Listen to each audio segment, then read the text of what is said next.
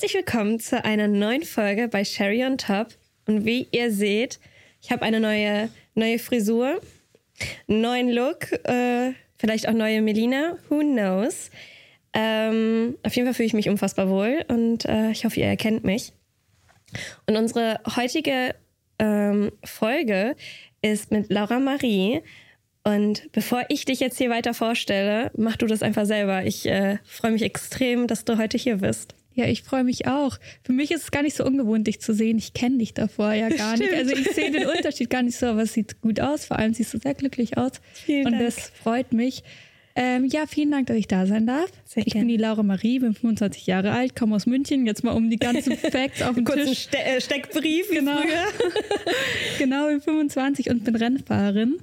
Und ja, professionelle Rennfahrerin. Ich habe da so ein neues Finanzierungsmodell dran geknüpft. Ähm, ich mache das mit Porsche zusammen. Geil. Und ich glaube, wir werden hier einiges eh noch erfahren Ja, und kann auf ein paar Punkte eingehen. Super spannend, auch für mich jetzt. Oh, das freut mich sehr zu hören. Und ähm, ich verfolge die schon ein bisschen länger. Gerade halt ähm, Thema Porsche. Das ist ja für mich so ein, so ein, so ein großer Himmel. So ein, das stelle ich ja ganz hoch, weil ich damals äh, mit äh, zehn bei meinem Vater gelernt habe, wie man Auto fährt in einem Porsche. Ähm, und deswegen war das für mich so geil. ich, ich will alles über, um diese Person wissen. Ähm, und deswegen springe ich direkt rein. Und äh, wie bist du überhaupt dazu gekommen, Rennfahrerin zu sein? Ja, bei mir ein bisschen wie bei dir. Also irgendwie so eine gewisse familiäre Leidenschaft war da. Ich musste dann Kart fahren. Also was heißt, ich musste. Mein Papa hat so gesagt, so aus Sicherheitsgründen, Ja. irgendwann wirst du einen Autoführerschein machen. Und dann weißt du, wie so die Dynamiken rund um Ottomotor sind. Ja. Demnach wurde ich ins Kart gesetzt und äh, vom Leihkart aus wurde ich dann irgendwie recht gut. Ich hatte da super viel Spaß dran. Ja. Ähm, habe damit 16 Abitur gemacht und dann hieß so, okay, du bekommst ein Jahr frei, kannst ins Ausland gehen, so bevor du studieren sollst, kannst. Und Ja. dann habe ich mir überlegt, okay, ich mag nicht ins Ausland, aber ich würde gern wieder irgendwie in den Sport rein und Ja. ich hätte in Formel 3, also halt in Formelsport einsteigen müssen. Und das war mit brutal vielen Kosten verbunden. Und mein Vater hat immer gesagt, so, hey, das so just for fun ein bisschen zu machen, um es zu verstehen, aus Sicherheitsgründen, das fördere ich, aber den Ja. Rest halt nicht, weil, wie gesagt, ich bin Mädel und zart gebaut und er hatte, glaube ich, Angst um mich, wie aber auch, dass er irgendwie, ja, ich glaube, die berufliche Zukunft darin nicht gesehen hat. Ja. Womit dann der Weg eigentlich für mich zu Ende war erstmal. Ach, krass. Ja, und ich habe dann gesagt, okay, du was, jetzt ganz aufhören magst du nicht, jetzt gehe ich in ein Arbeitsverhältnis, weil dann verdiene ich Geld, muss meinen Eltern keine Rechenschaft mehr Ja, ja. leisten und ähm, genau, habe Instruktorenfahrten auf der Nordschleife Was gegeben. ist das? Ähm, ich habe eigentlich anderen Leuten das Autofahren beigebracht Ach, auf der geil. Rennstrecke, also so Bremspunkte, Einlenkpunkte, Ladepunkte, so Geschichten. Ja, ich glaube, das brauche ich auch mal. Schmarrn, das ist also wirklich, ich sag mal, das ist eigentlich ein ganz leichtes Handwerk, was man halt so grundbasismäßig einfach mal gelernt hat und dann Ja. ist es wie Fahrradfahren, das verlernst du auch nicht mehr. Und ich glaube, das, das ist kein, kein Hexenwerk. Es gibt ja auch diese Fahrsicherheitstrainings äh, bei, bei manchen ähm, bei manchen Autos. Ja, das macht jeder Autohersteller. Die machen so Fahrsicherheitstrainings. ADAC macht auch viel. Aber das ist ja dann so ähnlich wie, wie dein Job früher war. Kann ich mir das so vorstellen? Ähm, nee, nicht ganz. Fahrsicherheitstrainings, das sind mehr so Reaktionsgeschichten Ah, okay. und das ist auch um die Autos zu testen, Ja. teilweise um verschiedene Wettergeschichten zu Mhm. haben. Also mal mit Regen, Aquaplaning-Geschichten lernt man da. Bei mir war es wirklich schon Rennfahren, also Ah, okay. wirklich in, in einem Rundkreis, Ja. Rundstrecke, wo es jetzt hoffentlich nicht zu Aquaplaning kam, was du beim ADAC halt gelernt hast. Ach krass. Okay, und dann äh, hast du gesagt, ich mache das nebenbei. Was hast du, also warum nebenbei, warum nicht hauptberuflich? Was hast du währenddessen gemacht? Ja, studiert. Was denn? Neuronale Psychologie. Nein. Ja, ja. Also ich habe zuerst angefangen sogar mit betriebswirtschaftlichem Jura auf Englisch. Das habe ich dann direkt geskippt, habe ich gesagt, Papa, also jetzt irgendwann hört es halt mal komplett auf. Und dann habe ich ähm, Psychologie gemacht, einfach weil es mich noch interessiert, so alles so rund um den Körper, so rund Ja. um sich selbst. Das fand ich super interessant und spannend. Auch so wie so diese Leistungsgrenzen sind bei Sportlern oder halt auch mental, wie viel man aus sich rausholen kann. Demnach habe ich das studiert und habe halt nebenbei die Instruktorenfahrten gemacht. Und es finde ich cool, weil ähm, wenn du ja da schon auf, hey, wie funktioniert mein Gehirn unter Stress, gerade im Sportbereich, dann konntest du es ja eigentlich direkt anwenden, wenn du äh, nebenbei gearbeitet hast, oder? Also anwenden ist immer sehr, sehr schwierig. Das ist wie wenn man Psychologen sagt, ja, du weißt es doch, heil dich doch selber so ein bisschen nach dem Ding. Ja. Also es ist super schwer, was, was man selber gelernt hat, an sich selber anzuwenden. Ja. Ich weiß, wie man sich bestmöglichst primet, wie man so autogenes Training macht, wie man sich runterfährt, wie man sich halt bestmöglichst auf die Situation einstimmt, Mhm. aber dann in der Situation, wenn es dann wirklich so Hart auf so hart. hart auf hart kommt, dann äh, hat mir mein Studium da echt so Zero gebracht. Also wirklich. Machst du auch Atemübungen? Weil ich mache zum Beispiel mal Atemübungen, um runterzukommen. Ja. Ja? Ja, ich probiere es wirklich so, auch so schwere Übungen, sodass ich so auf die Hände konzentriere und alles so ein bisschen schwerer wird und ja. so Geschichten. Probiere ich schon, aber ich bin auch ein sehr ungeduldiger Mensch. Demnach, also es passiert bei mir wirklich eigentlich, wenn es zu spät ist. Also wenn ich schon merke, ich bin auf 180 und so, mein Herz jumpt mir irgendwie aus der Brust, dann sage ich, okay, jetzt solltest du mal Meditation machen oder so. Also es ist so, präventiv läuft bei mir gar nichts. Es ist halt einfach so akute Situationen irgendwie geregelt bekommen. Kind ist schon im Brunnen gefallen und dann probiere ich es einfach mal. Ja, genau, Geil. bevor ich jetzt hier kollabiere. Geil. Okay, dann hast du studiert und, ähm, und bist noch nebenbei ähm, gefahren und wann hast du den Switch gemacht? Weil das ist ja auch, schon wenn ich das sage, aber mh, darf man das sagen, die Eier zu haben? Nee, das kann man glaube ich nicht sagen, ne? aber den, den Mut zu haben, sagen wir es lieber so, den Mut zu haben, zu sagen, alles klar, okay, ich lasse mein, mein Studium mal kurz sein und, und ich gebe alles auf eine Karte. Ähm, also ich wurde dann auf der Nordschleife gescoutet von Sponsoren, die halt Okay. gesagt haben, oh, Frau, Motorsport, die fährt ganz gut. Die hatten keinen Fahrer, ich sollte dann für sie fahren. Ich Ach. bin dann für sie eingesprungen. Äh, Im Porsche Cup damals und war recht gut. Ich hatte den ersten und dritten Platz und Ah, bin cool. daraufhin in die Presse gekommen. Ah. Und von der Presse dann halt weiter habe ich geschaut, okay, wie kann ich den Motorsport weitermachen? Bin dann auf Sponsorensuche gegangen und bin dann noch ein Jahr in dem Porsche Cup gefahren Mhm. mit Sponsoren. Also gar, gar kein Jahr zu zwei Rennen in der Saison. Ja. Dann kam ja auch Corona und der ganze Ja. Mist. Ähm, und da in der Zeit habe ich mir schon überlegt, okay, schaffst du das mit ähm, dem Studium nebenbei und wie willst du es machen? Ja. Und siehst du dich irgendwann wirklich als Therapeutin? Und ich bin so ein Mensch, ich trage gerne die Verantwortung für mich selber, also Mhm. auch auf der Rennstrecke und was ich da mache, aber nicht gern für andere Leute. Demnach wollte ich eigentlich gar nicht Psychologie wirklich fertig Ausüben, machen. ja. Genau, weil ich, ich hätte es nicht angewandt. So, Ja. Wenn mir da wer aus dem Fenster springt wegen der, Fe also wegen der Fehldiagnose, so ich könnte es mir nicht verzeihen. Ja. Das wird mich wirklich langfristig unglücklich machen. Da habe ich gedacht, so lieber gehe ich den Gefahrensport ein Ja. für mich und meinen Körper, anstatt für wen anderes da irgendwie das Risiko auf mich zu nehmen. Und habe mich dann dem innen schon ein bisschen abgewendet. Ich habe es Ja. meinen Eltern natürlich nicht gesagt. Ich habe die lang wie möglich irgendwie ruhig gehalten. Kenn ich. Äh, ja, was soll man machen? So, die hätten mir sonst alles gestrichen. Ja. Und dann halt so ganz schleichender Prozess, weniger so in die Vorlesungen gegangen, immer mehr auf den Beruf fokussiert. Ja. Der Beruf hat dann natürlich auch angezogen, dass ich immer mehr ähm, Argumente hatte zu sagen, okay, Mama, Papa, schaut mal, das und das und das habe ich erreicht. Ja. So, vielleicht ist es doch ein Weg, langfristig Motorsport zu machen. Und dann ging Step by Step. Aber das letzte Semester musste ich auch dann komplett selber zahlen und so, weil meine Eltern mich nicht raushaben lassen, haben gesagt, so wenn, dann machst du jetzt alles selbst, Mhm. dann zahlst du jetzt auch dein Studium, weil ich mich zu spät habe exmatrikulieren lassen. Kenn Und ich. ich musste das ganze, das ganze Semester noch zahlen. so ein Dreck einfach. Und ja, also das muss ich noch wirklich zahlen. Oh, fuck. Ja, aber scheiß drauf. Also Egal. es geht weiter. Und du lebst jetzt gerade deinen Traum.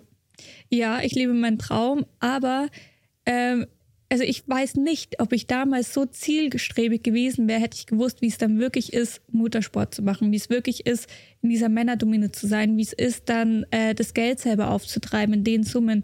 Ich war da schon recht blauäugig und ich bin sehr froh, dass ich so war, aber Ja. boah, es war dann schon ein echt krasses Risiko so. Ähm, kurz noch einmal den, den Switch zu machen.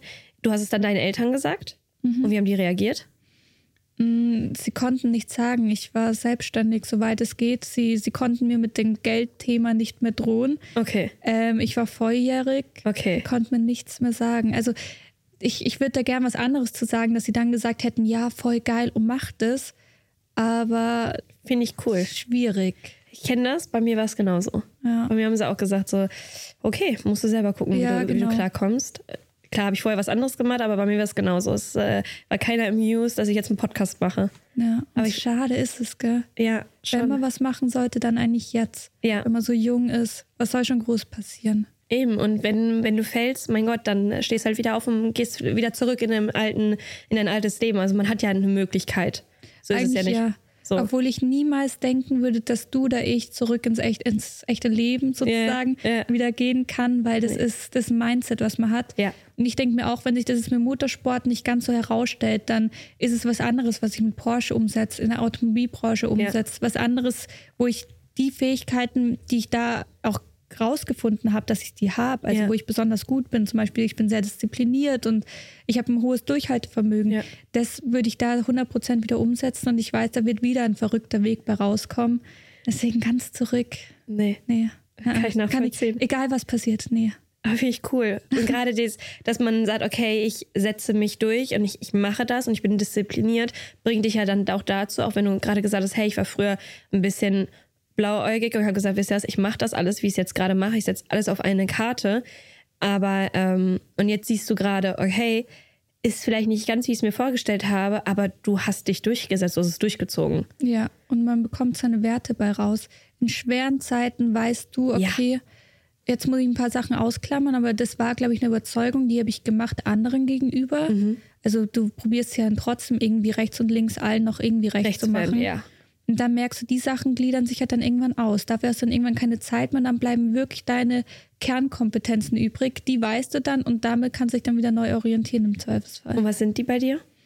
Also ich bin sehr diszipliniert, ich habe ein hohes Durchhaltevermögen und ähm, ich würde sagen, ich kann gut mit Menschen. Ich habe gelernt, auf mein Bauchgefühl zu hören, weil wir haben ja davor auch schon Ja. ein bisschen darüber geredet, wie es wichtig es ist, so was bist du, Bauch- oder Kopfmensch? Ja.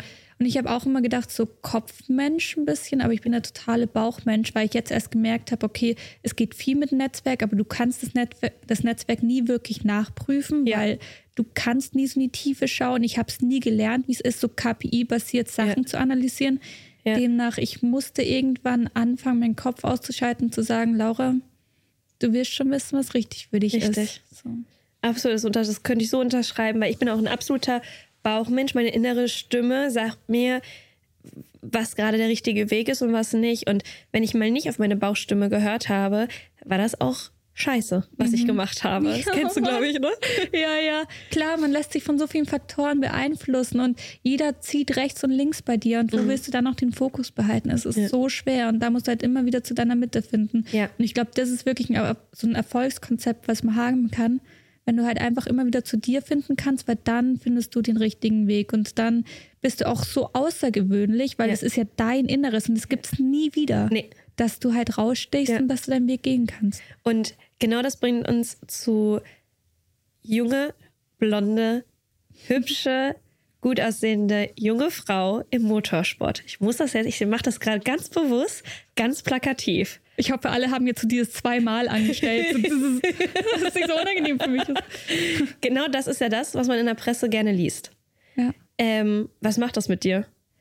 Ähm, ja, gute Frage. Was macht es mit mir? Es ist natürlich einerseits schön zu hören und es ist auch immer schwer, das immer so wegzutun, dass man sagt so, boah, Frauen im Motorsport voll schwer und voll scheiße, weil es hat viele gute Seiten. Man hat natürlich die Presseaufmerksamkeit. Man ist die Einzige in der Branche. Das ist ein Alleinstellungsmerkmal.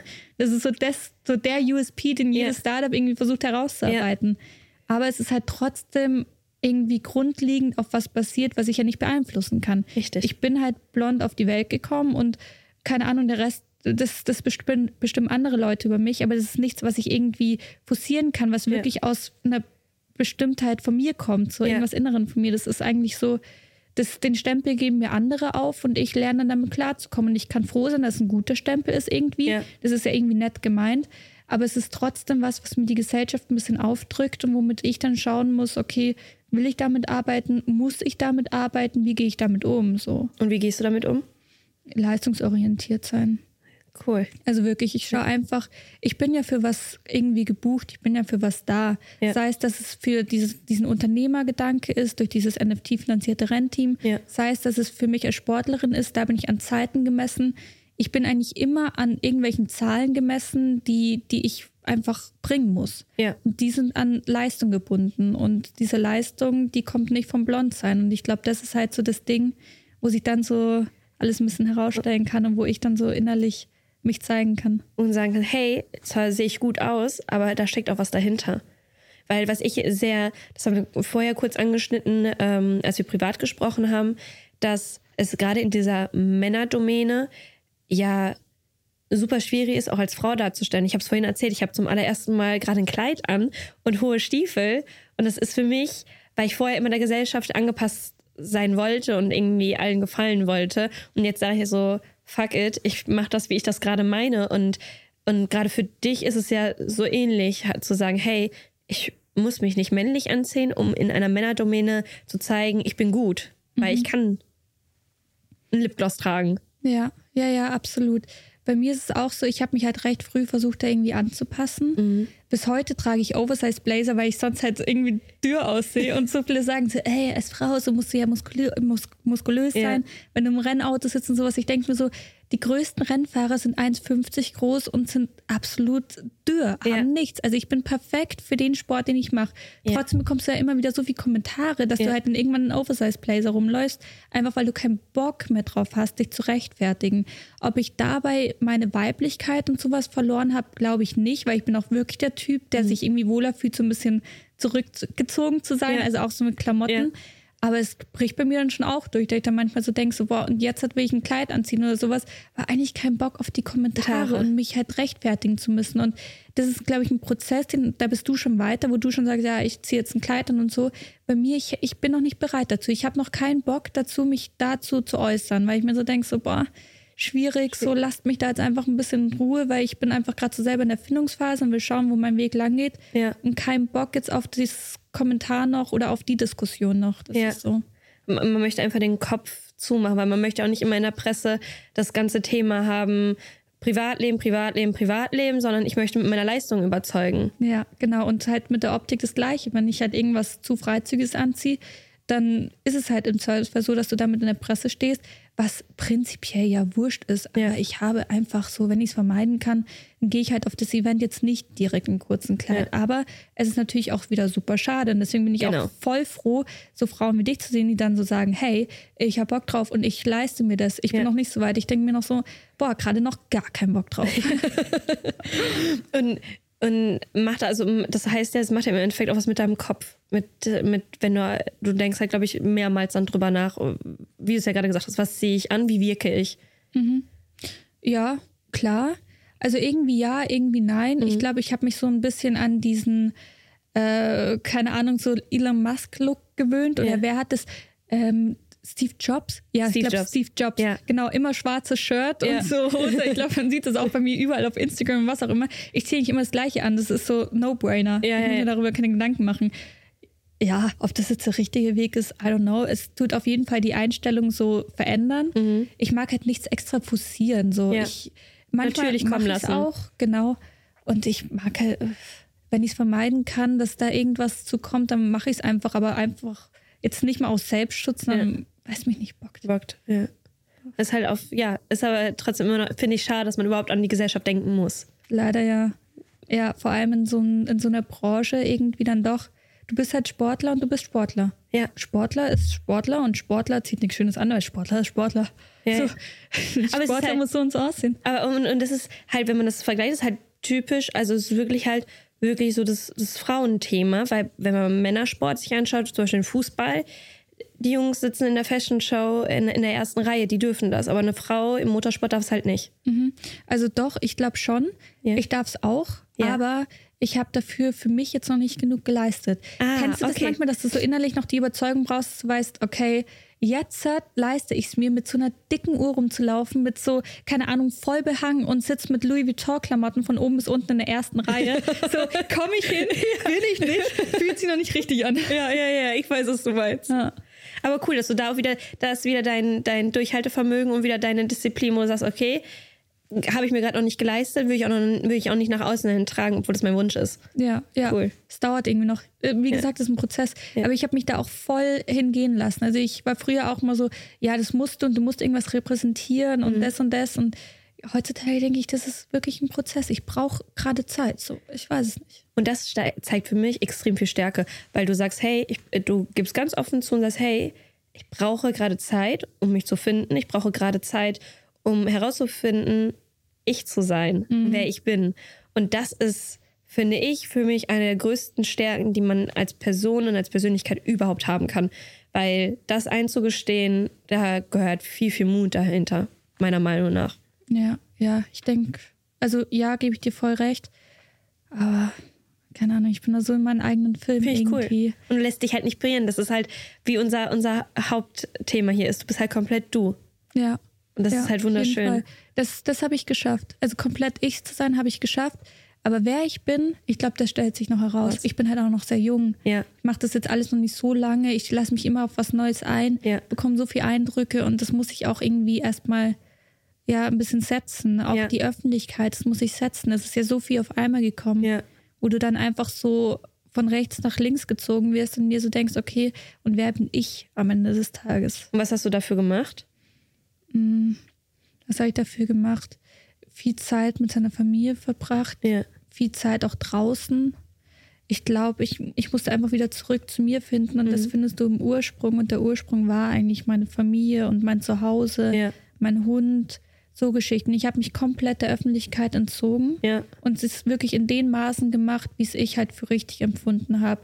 Und ich habe mir da auch gar keinen Druck gemacht. Ich habe nicht gesagt, okay, jetzt hast du gerade einen Hype Ja. und diesen Hype musst du irgendwie aufrechterhalten durch Posten, durch keine Ahnung, was du machen kannst und musst, sondern ich Ja. habe einfach geschaut, okay, ich mache das jetzt in meinen Rhythmus. Ich hatte nie ein Management oder irgendwas. Ich habe immer alles selber gemacht und somit konnte ich mir dann auch meinen Weg halt bestmöglich strukturieren und mir die Meilensteine setzen, wie ich halt da langfristig nicht zugrunde gehe, weil das ist wirklich ein Business, wo du ganz schnell in so einer Spirale drin bist, die dich einsaugt und Ja. dich charakterlich irgendwie ein bisschen zerstört. Boah, wow. Also das, ich ziehe den Hut, weil das finde ich, das kriegt man so selten gehört, dass man, dass du so charakterstark bist und sagst, alles klar, okay, ich habe gerade den Hype, aber interessiert mich nicht gerade, dass ich einen Hype habe. Ich möchte wieder zu mir finden. Ich möchte mich finden. Das ist wow. Das ist krass. Das ist wirklich eher so. Ich weiß nicht, ob ich so reagiert hätte. Weiß doch, ich nicht. Doch, doch, hättest du. ja, ja, irgendwann setzt der Selbstschutz ein. Irgendwann setzt einfach der Selbstschutz ein, das merkst du. Und das ist wieder dieses Bauchgefühl-Thema. Okay. Ja. merkst du, okay, jetzt hat, wenn du nicht mehr gern aufstehst und so merkst, vielleicht kommt es aus der Psychologie, dass ich halt so ein paar Sachen weiß, ja. aber klar, anwenden muss man es dann immer und für mich war es einfach klar, das funktioniert in dem Pensum nicht. Und durchziehen. Das ist ja gehört ja einer zu deiner Top-Stärken und du hast es durchgezogen, du hast es gemacht. Ja, genau, und das war dann auch ein Ziel von mir. Genauso wie das Ziel war, da ich zum Beispiel Forbes mache, war, Ja. es, war es ein Ziel von mir, dass ich langfristig das durchhalte. Ja. Und das hätte ich nicht geschafft in dem. Finde ich cool. Und da sprichst du direkt Forbes an, kommst du mit meiner nächsten Frage. Wie war das? Wie kamst du zu Forbes? Wie, ich habe natürlich den Artikel gelesen, aber was war es für ein Gefühl und wie kam es dazu? Also ich habe mit denen einfach geredet. Ich war schon ein paar Mal so mit dieser 30 under 30 Liste Ja. so ein bisschen in, im Gespräch. Und dann kam es zum Interview und jetzt stehen wir ja vor der neuen Nominierung. Also Ja. ich weiß noch nicht, was dabei rumkommt. Das ist auch sehr, sehr spannend. Drück die Daumen. Ja, und äh, so kam es dazu. Aber ich bin ja in diesen ganzen Startup- und Wirtschaftsbereich dann eigentlich recht groß reingerutscht, weil er dieses NFT-Krypto-Thema so einen Aufschwung hatte, Ja. dass ich mich mit den ganzen Medien irgendwie dann auch Auseinandersetzen musste. Und wie kamst du, ähm, du hast es vorhin ja oder jetzt gerade auch kurz angesprochen, NFT, wie, komm, wie kamst du auf die Idee zu sagen, ich mache NFT? Ähm, ja, eigentlich aus dem Problem raus. Also mein Problem war, dass die Sponsorenkonzepte für mich nicht funktioniert haben. Ich hatte immer noch kein Geld damals. fühle das, ja. Und hab dann äh, haben alle so gesagt, so jetzt nutzt es, dass du eine Frau bist, du bekommst leicht Sponsoren. Und ich habe mich dann mit den Sponsoren getroffen. Und als Frau in diesem ganzen Game war es dann halt so, dass du dich mit diesen Großunternehmern auch mal abends für so ein paar Follow-up-Gespräche irgendwie getroffen hast. Ja. Das war, war nicht übergriffig oder so, um Gottes Willen. Aber es war halt mühsam. Es ging gar nicht um mich als Sportlerin, sondern es ging immer nur um mich als Frau im Motorsport. Und irgendwann bin ich in der Früh aufgestanden und habe mir gedacht, so, boah, wieso gehst du jetzt trainieren? Du bist die einzige Frau, du bist den Sponsoren gerecht, du bist der Gesellschaft gerecht. Scheiß doch drauf. Und das hat mir so den ganzen Drive genommen an dieser sportlichen Kompetenz, dass ich gesagt habe, nee, also entweder ich höre auf mit dem Motorsport oder ich mache es so, dass ich mir das selber irgendwie so einstellen kann, so ein Setup so um mich bilden kann, was mir eine Sicherheit gibt und wo ich nicht das Gefühl habe, ich werde irgendwie nur gebraucht, weil ich halt so in die einzige Frau bin, so Ja. wie Greenwashing Ja, für ja. Diversity irgendwie Ja, ja, ist. ja. Also hat sich nicht cool angefühlt und ja, dann habe ich alle Sponsoren runtergekickt und habe gesagt, Geil. ich mache so ein Objektifizierungsauto. Also halt ein Auto, was so meine Hautfarbe hat, was Schnittmuster hat, so ein, ja, wie so ein Schlachtplan, wo man so Beauty-Chirurgie-Auto, Ja. wo man halt so schneiden muss und so aus, aus dem Beauty-OP. Und da waren so Schönheitsbegriffe drauf und das war jetzt mein erstes Autodesign, um die Objektifizierung von Sportlern irgendwie zu visualisieren. Und das sehe ich ja cool, weil das wieder zu dem Thema passt, hey, ich bin die einzige äh, Frau im Motorsport. Ähm, und weil ihr mich alle so reduziert, ähm, mache ich einfach ein bisschen äh, einen plastischen Chirurg auf mein Auto, weil I give a fuck, was ihr denkt. Finde ich geil. Ja. Mach die Message. ja, eigentlich war es genau so. Und ich habe ja gesagt, so ganz ehrlich, jetzt, also Sponsoren haben so fucking viel Geld gezahlt, um so einen kleinen Teil vom Auto zu bekommen. Ja. Dafür, dass dann da eine Marke draufsteht. Und ich habe gesagt, so wisst ihr was? Ich nutze jetzt diese ganze Werbefläche, ja. um da auch noch wirklich auf was aufmerksam zu machen, eben auf dieses gesellschaftliche Problem, was wir momentan haben. Und das war mir brutal wichtig. Und ja, dann kam dieses Auto, also ich habe es dann fotografiert, ich habe es ja. auf Instagram hochgeladen, einfach mal um so zu schauen. Und es kam halt sehr gut an. Sehr viele Leute haben geschrieben und viele Sportler konnten sich damit irgendwie identifizieren und haben gesagt, wir haben das gleiche Problem im Sport. Egal in welchem Sport, ja. sei es eine Tennisspielerin, die Probleme mit ihren Sponsoren hat, weil die jetzt so ein verändertes Machtverhältnis haben. Also die Sponsoren standen halt immer über den Sportler und haben halt gesagt, du machst es so oder so und sonst canceln wir dich und dann ist dein Traum finito. finito. Und dieses ausspielen und zu diesen Hebel benutzen, das war halt brutal schlimm. Und das hatten andere Leute auch. Also da war ich nicht die Einzige. Ähm, demnach habe ich da viel Zuspruch zu bekommen und ich habe dann aber gesagt, Leute, okay, es ist nice, aber ich kann nicht starten. Ich habe alle Sponsoren gekickt. Das ist kein Spaß, was ich, was ich euch hier gerade yeah. erzähle. Yeah. Und dann ähm, kam Web 3 und Leute haben Board Apes verkauft. Wow. Also diese komischen Affen. Und ich yeah. habe mir gedacht, wenn ihr mit diesen Affen Millionen macht, yeah. dann werde ich doch wohl schaffen, dieses Autodesign, was als solches yeah. sehr gut funktioniert, zu digitalisieren und als NFT zu verkaufen, sodass, wenn ich ausgemintet bin, dass ich da mein ganzes Startgeld drin habe und mein Rennteam halt zusammenstellen kann und unabhängig bin.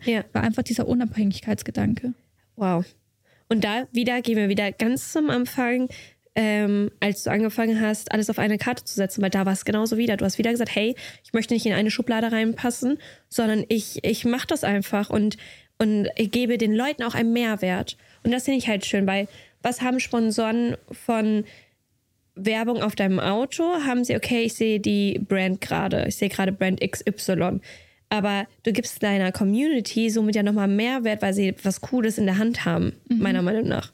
Ja, ja, also man hat halt dieses ganze Sponsorensystem damit ein bisschen aufgebrochen. Es waren ja jetzt, ich habe 1000 NFTs verkauft, also in Anführungszeichen sehr viel mhm. und sehr günstig. Ein NFT hat damals so 60 Dollar gekostet ja. und mit 60 Dollar warst du schon im, äh, in diesem LMG Racing Club drinnen, mhm. also konntest dann deine Benefits beziehen. Ah. Zum Beispiel, dass du an Gewinnspielen teilnehmen konntest, dass du auf die Rennstrecke kommen kannst, Meet and Greets, Autogrammkarten, cool. Whitelist für mein Merch, dass du da halt früher rankommst, Rabatte der ganze Zeug. Also ich habe es dann auch irgendwie geschafft, den Motorsport nicht mehr so exklusiv zu machen, mhm. weil du konntest jetzt für 60 Dollar im Zweifelsfall an die Rennstrecke und konntest auch an die Rennstrecke. Sonst war es immer, der Motorsport war verschlossen. Da durften nur die paar Sponsoren irgendwie hin und ja. sonst halt ein paar Leute, die da irgendwie Tickets noch bekommen haben. Ja. Aber es war einfach super schwer und du hattest keinen Bezug zum Sportler. Und durch das NFT haben die Leute irgendwie geschafft, näher Zugang zu mir zu finden und mich auch als Sportlerin irgendwie besser zu unterstützen und zu verfolgen. Und das war eigentlich so die Grundidee dahinter. Und ich finde, das passt zu unserer heutigen Zeit. Weil das ist das ja, was wir wollen, was unsere Generation, die Generation, die nach uns ist, ja auch haben möchte. Wir wollen ja die, die Sportler, die, die Politiker, die, die Musiker, wir wollen ja alles viel greifbarer haben. Siehe TikTok. Ist ja, TikTok ist, glaube ich, ein sehr, sehr gutes Beispiel. Da ist, egal wer es gerade ist, sei es auch eine, eine Kylie Jenner, die gerade ein, ein, ein Tutorial macht oder eine Hailey Bieber oder whatever ähm, ist super, super nahbar. Und das finde ich halt schön, weil du das halt in deinem Motorsport, was es gar nicht so gibt, ähm, sondern so wie du es ja gerade erzählt hast, wie es früher halt war, dass man Glück haben musste, dass man überhaupt vielleicht, weiß ich nicht, ein Live gesehen hat oder sonstiges, super nahbar macht für deine Community. Mhm. Und ich finde, das sollte man viel mehr machen, ähm, allgemein in jedem Sport, dass man, dass man ja, dass man die Person nahbar macht und den Sport, dass man noch die Emotionen viel mehr mitbekommt. Ja, Genau. Und das ist, glaube ich, auch dieser neue Gated Community-Gedanke, dass man jetzt nicht mehr so äh, spreadet wie bei Instagram, dass man sagt, okay, man hat einen Instagram-Account und ganz viele Leute kommen, sondern du hast jetzt einen Account oder bei mir ist es bei Discord so, wo die Leute was kaufen müssen. Da geht es gar nicht ums Geld, aber es geht um den Hintergedanken, warum kauft man dieses NFT, weil man gewisse Interessen hat, ja. die man wahrscheinlich ver vertritt. Also sei es Female Empowerment, was einen interessiert, sei es Sport, sei es ja. Autos. Die Leute kaufen dann so ein NFT und kommen dann in die Community. In die Community, ganz viele gleiche Leute sind, die die gleichen Wertevorstellungen haben. Und da ist dann halt auch ein cooler Austausch. Tausch, Und da ist nicht dieses wie bei Instagram, ja, äh, der folgt mir, weil ich irgendwie privat in der Presse war, der andere, weil er nur wissen will, welcher Klatsch kommt. Und Ja, der dritte ja. mag Autos und der vierte findet einfach blonde Mädchen toll. Ja, ja, ja. Und das ist halt so die Geschichte, wo man ein bisschen selektieren kann und wo man auch ähm, die richtigen Leute ansprechen kann. Und auch intensiver eine Community bilden kann. Aber wir haben jetzt ja September. Und ähm, jetzt so ein kleines, ganz kleines Vöglein gezwitschert, dass ein neues Auto kommt. Ja, viel zu spät eigentlich. Ich hätte schon viel früher mit der Saison anfangen sollen, aber ich glaube, das ist wieder Part von meiner Geschichte. Ich hatte halt einfach wieder Probleme. Was heißt, ich hatte Probleme. Es ist natürlich immer schwer. Ich muss brutal viel Geld äh, in die Hand nehmen, um den Motorsport so unabhängig machen zu können. Demnach äh, habe ich länger gesucht, wie ich die Strukturen für mein jetziges NFT-Projekt im Bärenmarkt Ja. wieder aufstelle. Es hat echt bis jetzt gedauert. Krass. Und ja, ich, ich rede auch das allererste Mal darüber, deswegen, ich bin gerade so, oh, fühlt sich irgendwie strange an. Äh, ja, ich habe ein neues Autodesign, LMG GT Number One, kommt jetzt zu LM, LMG GT Number Two, also zweites Projekt. Geil. Und äh, es ist ein Auto, was ich mit Sucuk und Bratwurst designt habe. Es ist ein Auto, was äh, ein Lederriemen gefesselt ist, was halt wirklich diese Sexualisierung irgendwie ansprechen soll. Also es ist schon ja, sexuell angelehnt. Und das zeigt halt eigentlich nur, also diese Folierung, dass unsere Gesellschaft schon noch in gewissen sexualisierten Mustern gefangen ist, Ja. aber dass man schafft, durch Web 3, durch Technologie, sich dem zu entlösen, weil Ja. Dieses Auto ist augmentiert. Also Okay. man bekommt zu den NFT diesmal ein Fine Art Print. Dieser Fine Art Print äh, zeigt mein Auto und hinter dem ist ein nicht sichtbarer QR-Code hinterlegt. Okay, krass. Du kannst dieses Bild scannen und das Auto entsprengt aus den Fesseln. Was heißt, durch die Technologie schafft man es, diese Grenzen ja, sich Zu da zu lösen, Ja. zu sprengen. Und genau, und ähm, andererseits ist das NFT jetzt wie so ein, ja, ein Echtheitszertifikat für das Bild. Mhm. Jedes Fine Art Print, also sie sind streng limitiert, es gibt 718, weil ich auf den 718 Cayman fahre, das ist mein Rennauto. Ja, geil. Und jedes ist handsigniert, also es sind eigentlich Autogrammkarten und halt ähm, übers NFT sozusagen zertifiziert und abgezählt. Ach, krass. Vor allem, wie, äh, also bei mir sind jetzt ganz, ganz viele Fragen. Erstmal äh, Shoutout zu äh, Sujuk und Bratwurst. Lieb euch sehr. Ich finde eure Arbeit krass. Also, so krass. dass du, dass du mit denen äh, zusammenarbeitest, wow. Krass. Krass, mehr als krass. Also, wer die Jungs nicht kennt, gibt es mal ein. Also, deren Arbeit ist einfach nur crazy. Wie kamst du dazu zu sagen, alles klar, okay, ich möchte, wenn ich das so sagen darf, ein Bondage-Auto machen. Ich möchte ähm, laut sein. Ich möchte nochmal Female Empowerment darstellen. Ich möchte nochmal noch mal einen anderen Blick zeigen und zeigen, hey, wir müssen alle aufwachen. Und dann auch nochmal zu dem Thema, hey, ich muss jetzt nochmal was releasen, weil ähm, der Motorsport ist ein teurer Sport, ist ein Luxussport meiner Meinung nach. Ja, ist ein absoluter Luxussport. Also darüber braucht man nicht reden. Es ist wirklich, es ist immens teuer. Deswegen musste ich auch ein NFT. Also ich musste nicht. Viele haben das Verständnis dem gegenüber gehabt, dass der Markt so schwierig gerade ist, der NFT-Markt. Und mir zu, zugesprochen, jetzt einfach zu sagen, okay, du pausierst. Aber ich hatte halt meiner Community gegenüber irgendwie so einen Pflichtgedanken, sie einfach wieder mitzunehmen. Ich Ja. habe gesagt, es gab jetzt LMG GT Number One. Jetzt muss es weitergehen. Ja. Das Projekt war ja gut. Wir sind ja getrennt auf OpenSea und alles. krass. aber der Markt ist halt jetzt gerade so schwer. Ja. Und für mich war es irgendwie so eine Verpflichtung, das weiterzuführen, auch wenn ich in der schlechtesten Marktsituation ever launche. Ja. Aber deswegen habe ich gesagt, okay, lieber launche ich und tue die Pressestrategie oder allgemein die Vermarktungsstrategie dahinter ein bisschen abändern. Ja. Demnach kommt jetzt da nicht mehr so diese ganzen Real-Life-Utilities, wie ich es letztes Jahr hatte, also dass die Leute zur Rennstrecke kommen und sonstiges, kann man immer noch schauen, ob man es macht, aber ich weiß nicht, ob ich fahren kann. Ich weiß nicht, ob sich das NFT verkauft. Demnach musste ich ja jetzt Utilities dahinter setzen, Ja. wo die Leute sagen, okay, wir kaufen das, wir unterstützen, dass ich Geld habe, Ja. dass ich halt das Rennen fahren kann. Und deswegen haben wir da jetzt einen Fine Art Print dahinter Mhm. gesetzt. Und weil ich da jetzt so ein Kunstprojekt rausgemacht habe und so ein Arty-Projekt, habe ich gesagt, wenn ich das mache, dann mit einer Agentur, die so aus dem Fashion-Kunstbereich ist, dass sich jeder denkt, das hat nichts mehr mit Motorsport zu tun, weil die Kontraste müssen jetzt da sein. Ich bin eine Frau, ich habe Bock auf Fashion, aber ich habe auch- Bock auf Motorsport und das habe ich jetzt geschafft, in einem Auto zu verbinden. Und ich habe sogar noch einen Partner mit drin, Holowite, die machen so VR-Systeme in Autos, also so ja, so Brillen halt, Ja. so VR-Brillen. Und habe damit noch einen ganz coolen Technologiepartner, wo man halt dann sagen kann, okay, dieses Bild muss halt augmentiert sein, dass man es mit der Brille anschauen kann, aber man kann es auch mit jedem Handy abscannen. Und es ist halt jetzt einfach irgendwie ein Kunstwerk geworden. Und es ist ganz crazy. Aber ich hatte halt irgendwie die richtigen Karten dazu in der Hand. Und ich habe gedacht, ich muss es jetzt nutzen. Ich habe das einfach Sucuk und Bratwurst damals gepitcht. Ich so, bitte macht es mit mir. Ihr seid wirklich meine Herzensagentur. Ich hatte so Bock drauf und sie hatten zum Glück Bock drauf. Und ja, jetzt ist es halt äh, ein Auto in Lederriemen geworden, sehr Ich so sexualisiert. geil. Ich weiß nicht, wie, wie da auch Porsche so drauf reagiert, wie das alles verlaufen wird. Das ist wieder ein Riesenrisiko. Aber für mich war es wichtig, dass dieses Auto polarisiert, dass die Leute drauf klicken, weil es geht ja nicht um irgendeine objektifizierende Geschichte Ja. oder um was Pornografisches. Es Nee. geht um eine ganz andere Message.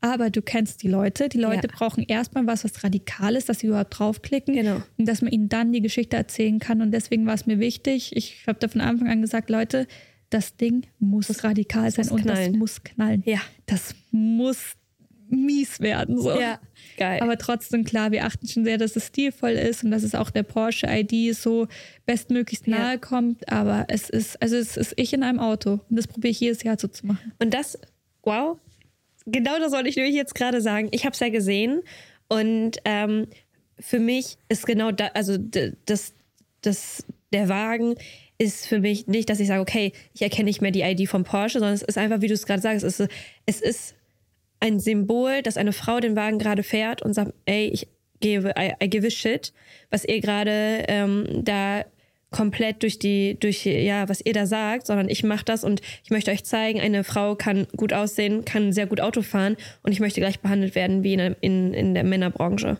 Ja. Und das finde ich, sagt das Auto so unfassbar. Und gerade das, wenn die, wenn die Bondage weggehen, so richtig erfreit. Weil wenn die Leute verstehen, was seine Message dahinter ist und wie du es ja hier auch sehr schön gesagt hast, ähm, Female Empowerment. Du möchtest ernst genommen werden, du möchtest sagen, hey, ich fahre sehr, sehr gut Auto, ähm, ich fahre sehr gut Rennen. Ähm, nur weil ich eine Frau bin, möchte ich trotzdem gleichberechtigt werden. Und das Auto sagt das ja alles aus. Ja. Und es ist trotzdem, hey, ich bin eine Frau und kann modisch sein. Ich kann trotzdem fashion, äh, fashionable sein und trotzdem eine gute Mutter äh, im Motorsport sein. Also ich finde das, das Auto, also ich muss sagen, mir gefällt das Auto besser als das davor, Geil. weil das halt so eine krasse Message ist. Es ist wirklich für mich da. Ja, ja, es steht sogar vorne. Vorne steht Raise Your Voice, also Race, wie Rennen, Ja. Your Voice. Also das ist auch der Slogan, worunter ich fahre dieses Jahr. Ähm, ich finde es auch schade, dass es so spät jetzt erst kommt, aber ich glaube, das ist halt das Unternehmertum. Es verschiebt sich und verschiebt sich und verschiebt sich und ich hatte halt nie die Sicherheiten finanziell und ich hatte noch von letztes Jahr sehr viel Schulden, weil ich hatte dann Probleme mit dem Kryptokurs, der halt runtergegangen ist, krass. Kryptowährung. Ich war recht gut ausverkauft, aber die Währung ist halt um minus 50, minus 60 Prozent eingestürzt, womit ich dann halt einfach, ja, kursbedingt die Rechnung schon gar nicht mehr zahlen konnte. Und deswegen habe ich halt gesagt, ich kann nicht nochmal in, in die Selbstverschuldung reinfahren und musste deswegen so lange warten. Aber ich kann auf jeden Fall noch ein Rennen fahren. Das Auto startet am Nürburgring. Ach, Und dann schauen wir, wie es weitergeht. Ich musste jetzt einfach ganz klein denken. Also ich weiß es nicht. Ich weiß nicht, wie sich das NFT verkauft. Ich weiß nicht, wie sich die Kunst dahinter verkauft. Ich weiß nicht, wie ich nächstes Jahr weitermache. Es ist alles in den Sternen. und genau das bringt dir doch nochmal einen Ehrgeiz, oder? Ja, ja. Vor allem, es, also mein Radius ist brutal groß. Ja. Man, also, was ich noch alles jetzt irgendwie so außer, außerhalb vom Motorsport auch für mich entdeckt habe. Ich werde den Motorsport immer nutzen und ich liebe ihn, aber zum Beispiel, wie kann man sich mental besser vorbereiten? Kann man da irgendwas in der Ernährung machen? Kann Ja. ich da was auf den Markt bringen? Also bei mir ist es halt wirklich so, alles rundum leistungsorientiert Ja. sein und das in größeren Ausmaß oder auch Fashion habe ich auch für mich entdeckt, dass ich zu meiner, ähm, zu meinem Auto zum Beispiel eine passende Kollektion mit Sucuk und Bratwurst Ja. mache und rausbringe. Und Geil. ja, also wie gesagt, keine Ahnung. Mein obergeordnetes Ziel ist es eigentlich, dass ich so gute Startups baue, dass ich irgendwann mein Auto mit meinem eigenen Startup starten kann. Dass da irgendwann meine Firmen draufstehen auf Schön. dem Auto und ich sagen kann, hey, und jetzt habe ich es geschafft. Rund um Motorsport habe ich geschafft, mich so unabhängig zu machen und mir jetzt den Sport so ermöglichen zu können, wie ich es eigentlich immer gewollt habe und mir immer gewünscht habe. Und jetzt habe ich endlich die Freiheiten dazu. Und und da kommen wir, da switch, ich könnte mit dir jetzt wirklich wieder Stunden reden. Ich liebe meine Gäste, weil es ist, ich könnte immer weiter mit euch reden. Das so schön. Ähm, ähm, komme ich nämlich direkt zu meinen fünf Fragen, weil was bedeutet für dich Unabhängigkeit? Ähm, tun und zu lassen, was ich will. Ich glaube, das ist so die Basic-Frage oder beziehungsweise ist die Basic-Antwort. Aber was ist Unabhängigkeit? Einfach für sich selber entscheiden zu können und sich nicht diesen Mustern irgendwie fügen zu müssen. Manche Muster sind cool und die geben einen Sicherheit und Struktur, easy going.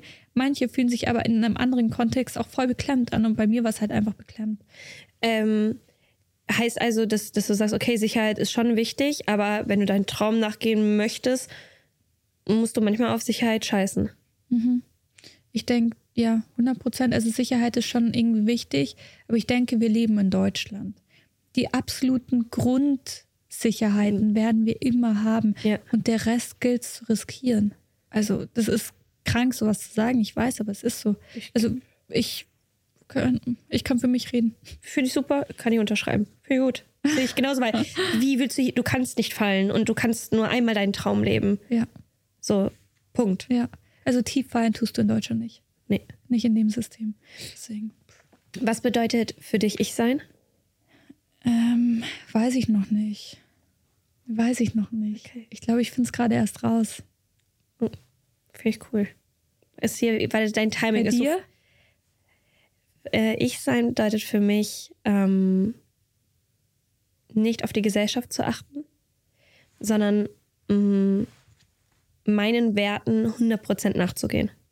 Das bedeutet ich sein. Das ist wie jetzt, dass ich, ähm, sorry, eine Nase, ähm, wie jetzt mir die Haare abzuschneiden, ähm, dunkler zu gehen und ein bisschen auch meinen Wurzeln nachzugehen und ja, mich nach außen hin zu zeigen und nicht mehr zu verstecken und zu sagen, ich passe halt nicht ins Art London. So, Geil. Das komplett ja. für mich einstehen.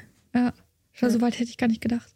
Ja. Ich, ich, ich, ich reflektiere sowas wenig. Ich denke mir, ob ich hier reinpasse oder nicht. Boah, wenig Gedanken gemacht jetzt. Und das ist super. Das ist so super, weil ich hatte das halt früher, weil früher war immer, nein, Melina, mach das nicht. Nein, Melina, sei doch normal normal. So, aber was bedeutet normal? So, das ist so, was bedeutet normal? Das ist, da packst du schon etwas so in eine Stufe, äh, in eine, in eine Schublade, das zählt für mich nicht. Ich bin so, wie ich bin und keiner hat die, hat das, hat die Erlaubnis dazu zu sagen, du bist normal, du bist nicht normal. So, das, das gibt's für mich nicht. Mhm. Und deswegen, ähm, ja, deswegen ist das, weil ist es, glaube ich, bei mir noch sehr stark drin. Ja, kann ich verstehen. Zu meiner anderen Frage, zu meiner dritten Frage, ähm, was ist dein Gedanke, wenn du morgens aufstehst? Oder warum stehst du morgens auf? Mm. Ähm, also ich glaube, ich habe viele Sachen in meinem Leben aus Trotz gemacht. Also weil ich, weil jeder gesagt hat, okay, Sportler sein als Beruf, Hauptberuf, scheiße, irgendwann bist du arbeitslos. Studium abzubrechen ist dumm. Irgendwie so ins Eigenrisiko zu gehen und keine Ahnung, mit 23 eine Viertelmillion Schulden aufzunehmen, würde ich dir abraten. Und wenn ich aufstehe, denke ich mir so, ich kann nicht aufhören ich muss das Ding jetzt in die Ziellinie fahren. Ich glaube, das ist auch wieder meine Disziplin und das ist auch so mein Antrieb. Und wenn ich aufwache, denke ich mir so, jetzt wieder ein Stück weiter, ein Schritt weiter, Schritt für Schritt für Schritt. Aber du, du darfst jetzt nicht aufhören. Und mehr weiß ich dazu nicht. Ich weiß nie, was mein Schritt ist an dem Tag. Ich weiß auch noch nicht ganz definiert genau, wo mein übergeordnetes Ziel ist. Also außer, dass ich den Motorsport halt so machen kann, wie, wie ich es für richtig halte. Mehr weiß ich nicht. Erzähl. Den Rest entdecke ich immer am Tag. Das ist, das ist, finde ich cool, weil du halt so den Drive hast. Also im Endeffekt, warum du morgens aufstehst, ist komplett dein Drive. Weil du mhm. sagst, hey, ich möchte frei sein, ich möchte ich sein, ich möchte unabhängig sein. Also das, und das, das ist mein Drive, warum es mich morgen antreibt, aufzustehen. Mhm, 100 Prozent. Ich muss das Ding jetzt, ich habe so vielen Leuten auf die Füße getreten. Von so vielen Leuten habe ich den Rücken gekehrt es geht jetzt nicht, dass ich damit aufhöre. Und deswegen, und zu dieses Startup und so und zu neue Leute treffen, Netzwerk irgendwie aufbauen und diese ganzen Geschichten, die sich da mit sich eingehen, ist geil. Ich habe da Freude dran. Und jetzt muss ich halt noch ein Ding richtig ins Ziel fahren und dann sponsere ich mich einfach selber und habe einfach meine Ruhe. Geil. Ich habe einfach meine Ruhe. Und dann habe ich auch wieder meine Freiheiten und denke mir so, wisst ihr was, Leute? Und wenn ich jetzt scheiße fahre, dann fahre ich scheiße, aber ich habe Spaß dran. Ja. Ich habe einfach Freude dran. Das, boah. Dieser Druck dann auch ein bisschen weg. Ja. Und ich glaube, dafür kämpft man viel, dass Ja. der Druck weg ist. Dass man auch allen gerecht wird und, oder nicht allen, falsch gesagt, nein, nicht allen, dass man sich selber gerecht wird und sagt, okay, ich, wie jetzt bei mir zum Beispiel, ich mache den Podcast, aber wie kriege ich äh, Sponsoren rein? Wie ist das? Weil gerade finanziere ich auch alles selber. So wie, wie man ist da so, man, man ist dann manchmal unruhig. Man möchte aus Total. diesem Unruhigen ja wegkommen. Genau. Und das ist halt so ein Prozess und da denkt man sich so, wann habe ich jetzt genug gelernt, dass ich irgendwann das verstanden habe, damit besser umgehen kann und einfach so meine Ruhe habe. Also das ist bei mir so. Ja. Weil es ist ja, es ist schon schwer, so getrieben zu sein irgendwie. Das bist du wahrscheinlich wie ich und dieses Getriebensein, das macht eine Unruhe und das macht Unsicherheit. Und Ja. natürlich ist es so ein Adrenalinkick, den man auch hat, Ja. wenn man so ein Risiko eingeht. Langfristig denkt man aber schon, man arbeitet schon darauf hin, dass man irgendwann sagt, jetzt kann ich auch einfach mal zwei Monate mein Handy ausschalten. Und kann man die Füße hochlegen. Ja. Wenn man komplett in der Sicherheit, also nicht in der Sicherheit, um Gottes Willen, nicht in der, in der, in der, in der, in der Freiheit lebt. Ja, und auch in der Erfahrenheit. Ich Ja. glaube, wenn man so viel den ganzen Tag über lernt, bei mir auch, ich lerne so viel Neues, weil ich so wenig kenne im Leben noch Ja. und Startup und das alles ist für mich neu. Und ich bin schon froh, wenn ich irgendwann einfach so das alles ein bisschen besser einordnen kann und so ein bisschen mehr Ruhe reinbringen. Was ist ähm, dein Wunsch in fünf Jahren? Also jetzt nicht davon, klar, du möchtest alles selbst, äh, selbst ähm, sponsern, als selbst, sondern allgemein im Leben. Wo siehst du dich in fünf Jahren? allgemein im Leben. Also Forbes 30 under 30, das ich, ich weiß, es ist krank, ist sowas in den Kontext zu sagen, aber ja, safe, das muss, das muss es sein. Ja. Dann äh, mit welchem Startup auch immer, was ich da mache. Dann natürlich Gesundheit. Ich will keine Kinder bis jetzt. Ähm, einen Hund hätte ich gern. Geil. Und Rest easy going. Ich weiß es nicht. Ich will auch irgendwie noch mal ins Ausland. Ich fühle mich in Deutschland nicht so wohl. Auch die ganze Technologie und alles, was ich mache, so im NFT-Bereich, im Tech-Bereich, kommt aus Amerika. Ja. Viel aus LA. Eigentlich sollte ich da hoch. Wir Deutschen sind halt schon ein bisschen langweilig. Das ist, äh, das ist einer meiner Träume, in LA zu leben. Ja, ist doch. Den Lifestyle, ähm, kreativ sich auszutauschen. Ich würde Ja. das einfach mal mitnehmen. Ich möchte mal wissen, ich möchte mich da nochmal ähm, berieseln lassen. Ja, voll. Nochmal finden. Neue Inspiration. Bei mir ist es halt so Monte Carlo wegen Motorsport Ja. oder sonst halt Amerika. Cool. Wie Tech. Ja. Ja. super interessant. Aber ich bin halt auch ein kleiner Heimscheißer. muss man ehrlich sagen. Das ist, Ich auch. Ich habe schon im Ausland gelebt, aber immer wieder zieht es mich nach Gelsenkirchen, Ja, ja. wieder ins Ruhrgebiet. Ich weiß nicht warum. ja, ich glaube, das ist eine Träumerei so ein bisschen. I don't know. In fünf Jahren sitze ich immer noch da und sag so, na, vielleicht, vielleicht mal kurz LA, aber Ja, irgendwie dann doch eher Biergarten. Absolut, fühle ich. Ja. Kenne ich so gut. Es ist, äh, ich sage auch immer wieder, meine, meine Wohnung in Gelsenkirchen, ich werde diese Wohnung niemals aufgeben. Ich werde es wie bei Sex in the City machen, wie bei Carrie. Ich, bleib, Ja, ich habe nice. diese Wohnung. So, egal ob ich verheiratet bin, ob ich, weiß nicht, eine alte Omi bin, ich habe diese Wohnung. Ist mir so, ich, ich, Ja. das ist so wie so ein. Schuhschrank dann ja, ja, ja. rausmachen. genau. Schuhe, Taschen, alles rein. Ja. Geil. Okay, dann kommen wir zu meiner letzten, aller, allerletzten Frage. Ähm, was ist dein Lebensmotto? Mm. Uiuiui, schwere Frage. Ähm, also mir hilft komischerweise immer so ein einer Spruch aus der Rennfahrerei und das ist zum Thema Fokus. So da, wo du hinschaust, da fährst du hin. Und zum Thema, wenn du irgendwie kurz vorm Unfall bist, dann schaut man ja meistens so da ganz viele Ungeübte, die sagen dann so, oh scheiße, und schauen Richtung Leitplanke und dann fährst du in die Ja. In so einem Moment, wenn du meinst, okay, fuck, es kann in die Leitplanke gehen, musst du dich wirklich wieder umorientieren und Richtung Kurvenende schauen, da wo du hinfahren willst. Und dann fährst du da auch hin. Und ich glaube, es ist alles Fokus. Und das ist so ein bisschen mein Leitsatz, einfach zu sagen, du hast diesen klaren Fokus und du weißt, warum du das machst. So grundlegend weißt du es, in welche Richtung es geht. Ich werde es, glaube ich, nie rausfinden. Aber so grundlegend und deswegen bleib da auf der Spur. Das ist eigentlich so. Finde ich wunderschön. Und Fun Fact: Das ist das, was mein Vater mir beigebracht hat. Ja, Wenn du Auto fährst, guckst du niemals, ähm, was vor dir ist, sondern du guckst, also du schon, was vor dir ist, aber du guckst, wie die Straße verläuft. ja, Du guckst immer, wie sie läuft, auch wenn ich eine Kurve fahre oder mal das Gefühl habe, die, ich fahre vielleicht zu schnell in, in die Kurve, nicht auf die Bremse gehen, sondern runter vom Gas gehen und in mit der Kurve mitgehen. ja. Autofahren ist das Beste dafür. So dieses auch dann, okay, es passiert jetzt was, so keine Ahnung, dir bricht das Auto aus, Lenkrad gerade, ruhig bleiben, nicht bremsen, Rollphase, Ja. runter vom Gas, auslaufen lassen, nichts passiert. Und ich glaube, das ist eine Grundeinstellung fürs Leben, dass du dann einfach sagst, jetzt gehe ich vom Gas, ich muss gar nicht bremsen, einfach kurz Ruhe reinbringen und Dann geht's. ja. Hier, Fun Fact, ah, wieder mal Fun Fact, zweiter Fun Fact, wow. Ich hatte mal, äh, mir ist der Wagen ausgebrochen und ich war auf der A2 nachts, mir ist der Wagen ausgebrochen und da hatte ich das auch. Ich bin runtergegangen vom, vom Dingsbums, ich habe nur auf die Straße geguckt.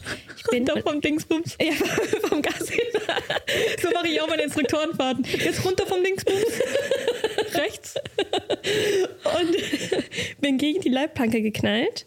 Aber hab dann, dann hatte ich das Lenkrad locker und dann ähm, habe ich mich einfach mitgleiten lassen im Endeffekt. Habe nicht, nicht viel gemacht und bin zum Stehen gekommen. Habe nur da geguckt, habe gesagt, okay, die LKWs kommen. Ich habe gesagt, glaube ich, muss wieder Gas geben. Habe den Wagen wieder angemacht. Bin rübergefahren auf die, ähm, auf die, äh, auf den Streifen da. Wie heißt Ja, das? Seitenstreifen Ja, genau. Und im Endeffekt war nur meine Seite kaputt. Ich hatte einen Schutzengel, aber das Fahren hat es mir gebracht. Also, Ja, ja. weil ich gelernt habe, wie man fährt und wie man sich in solchen Situationen. Es hätte aber auch schlimm gegen, also werden können. Ja. Natürlich waren wenige LKWs unterwegs. Die haben natürlich auch dann irgendwann angehalten. Ne? Also, das ist nichts passiert. Aber das, wie du sagst, man geht runter vom Gas, man reflektiert nochmal und das kann man überall anwenden. Ja. Ruhe bewahren. Oh, Straßenverkehr, Unfälle, das ist ja echt immer heftig. Ja. Jeder sagt immer, Motorsport ist gefährlich, Autofahren an der Straße ist gefährlich. Ja. Also wenn ich so, ich glaube, man bekommt ein geschulteres Auge dafür, wie andere Menschen Straßenverkehr sind, wenn man es halt gelernt hat, Mhm. Ja. darauf zu achten. Oh, holla die Waldfee. Also ich habe auch immer brutal Angst, wenn Gegenverkehr kommt. Ja. Also wenn ich dann die Leute schon so rumstraucheln sehe und die kommen mir frontal gegen, also entgegen. Ja. Ich bin kein schneller Autofahrer auf der Strecke. Schnell, aber unsicher. Stimmt. Finde ich gut. Schnell aber unsicher. Das ist so der Endsatz zu, unserem, zu, unserem, zu unserer Folge. Vielen, vielen lieben Dank, dass du heute hier warst. Es war mir eine riesen, riesen Freude und ich freue mich sehr, ähm, dein NFT live zu sehen oder dich auch auf den Straßen live zu sehen, dass alles so funktioniert, wie du es dir wünschst. Ähm, ja, das war es eigentlich heute für heute. Heute für heute. Auch wieder super. Cooler, cooler Satz. Vielen Dank, dass ihr zugeschaut habt. Folgt natürlich Laura Marie. Äh, sagst du einmal nochmal dein, dein, ähm, dein Instagram? Den weiß ich nämlich nicht auswendig. Äh, Laura Marie Geisler. Mit zwei S. Mit, mit zwei S.